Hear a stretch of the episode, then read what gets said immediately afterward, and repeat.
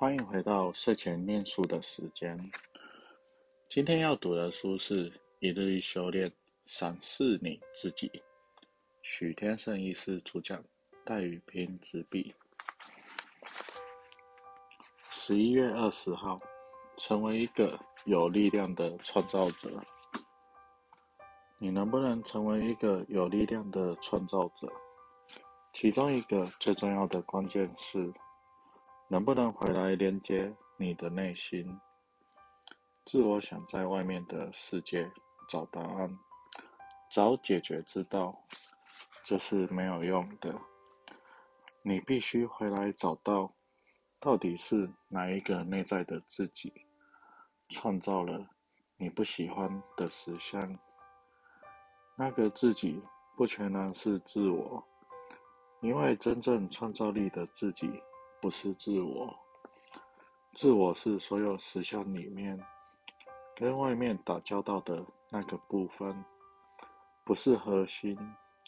当你的内心不断沉浸在负面的能量与情绪，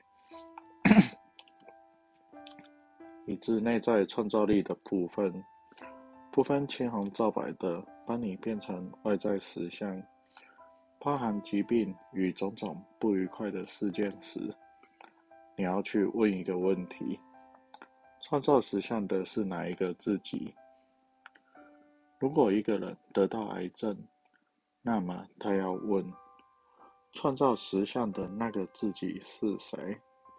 内在的那个自己为什么要吸引这个实相？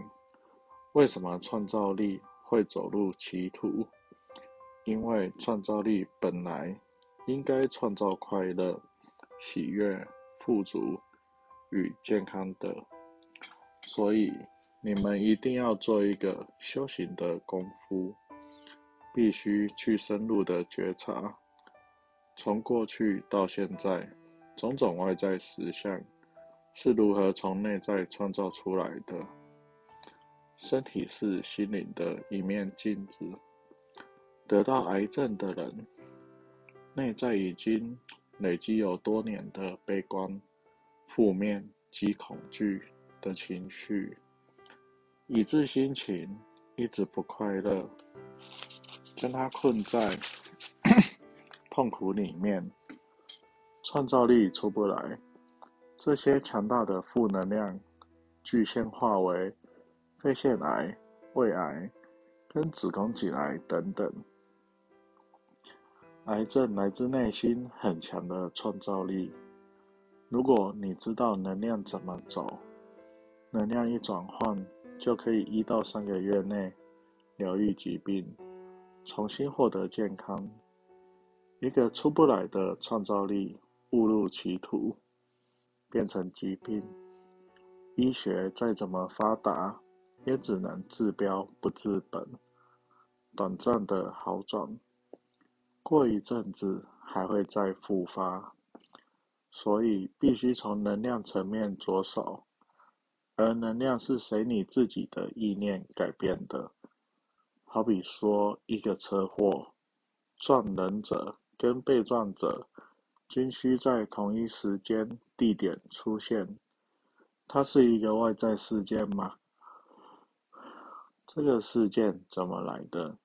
其实它是从内在来的。撞人者在那段时间应该累积了一些攻击性的愤怒、不满，可能是想要攻击老板或反击妈妈的管教；而被撞者某部分则是觉得自己是生命无力感的受害者，感受到自己是弱者，弱者则会吸引攻击。一定是内心先产生变化，内在的能量先改变了，外在的事件才发生。这个东西不是自我意识，自我意识通常是后知后觉，等外在实相出现了，才猛然发现它的。赛斯心法的精髓是回到你的内在，看看能量。有什么变化？你内在创造性的自己跟着能量走，所以发生在你身上的每件事情，都是跟着能量走。你必须开始认识那个创造性的自己，接着了解能量如何形成事件与物质，然后在心灵的层次改变能量。换句话说，你必须开始认知你内在有多少的意念，也许他们很多是负向的，而且带来负向的能量。例如，你目前钱不够是事实，它是一个外在的现象。自我陷入外在的匮乏，回来心里觉得自己是匮乏的，因为内在感觉匮乏，向外创造外在的物质环境更匮乏，外在的匮乏更证明了。你的相信匮乏，形成一个恶性循环。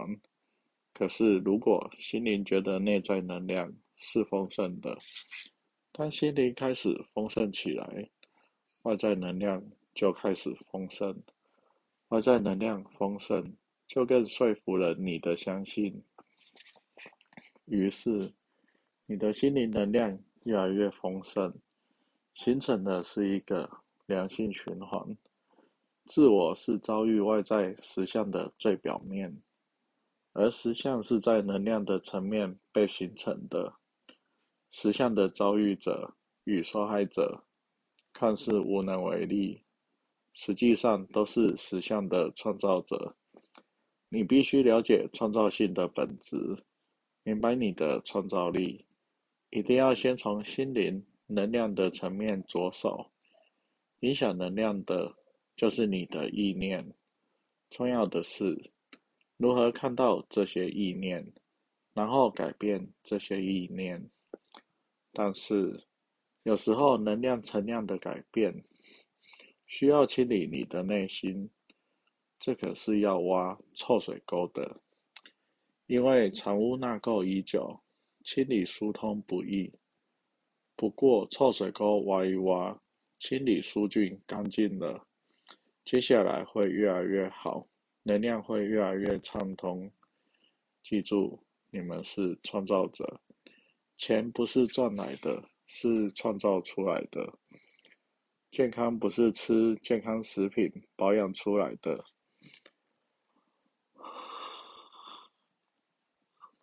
是被创造出来的。有人会问，那怎么创造呢？你们要把意念。输送到内心，开始建立新的意念。要改变你信念，可以用自我催眠的方法，以及运用当下是威力之点，建立新的信念。当这个新的意念输送到潜意识内我，内我就会把能量如此的变成实相，你就会在外在遭遇全新的实相了。今天蛮有趣的，我基本上我在做睡前念书，完全没有宣传，真的最主要就是为了念给我爸听而已。结果被我的同事发现了，啊，那就呃加入一起听的行列吧。好的，大家晚安。